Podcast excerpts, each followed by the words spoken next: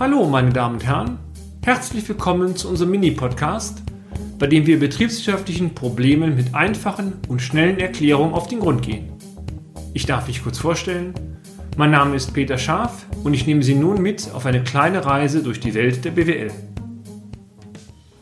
Im letzten Beitrag zu unserer BNOF-Reihe möchten wir ein paar Worte zur BNOF-Gesamtleistungskapazität erläutern. Ganz offen.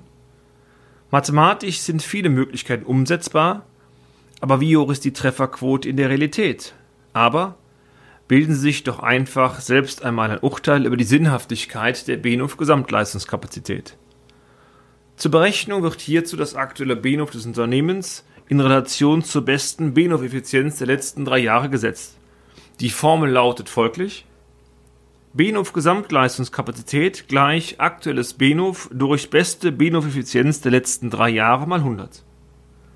Als Ergebnis des Quotienten erhalten Sie eine theoretische Gesamtleistung, die maximal mit dem bestehenden BNOF ohne weiteren Kapitalbedarf erzielt werden kann. Dies kann aber nur dann gelingen, wenn das Unternehmen ab morgen die BNOF-Effizienz so optimiert, dass die durch eine Erhöhung der Gesamtleistung betriebswirtschaftlich normalerweise resultierende Kapitalbindung durch beispielsweise eine optimierte Vorratshaltung, ein optimiertes Debitorenmanagement sowie ein optimiertes Kreditorenmanagement kompensiert werden kann. Die rechnerisch ausgewiesene BNOF-Gesamtleistungskapazität dürfte unserer Ansicht nach in der Realität so kaum zu erzielen sein. Aber Testen Sie es einfach einmal in Ruhe. Und damit sind wir auch schon wieder am Ende des heutigen Podcasts. Haben wir Interesse geweckt? Fein.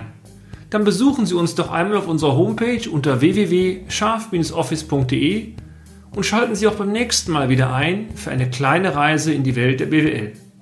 Ihr Peter Scharf.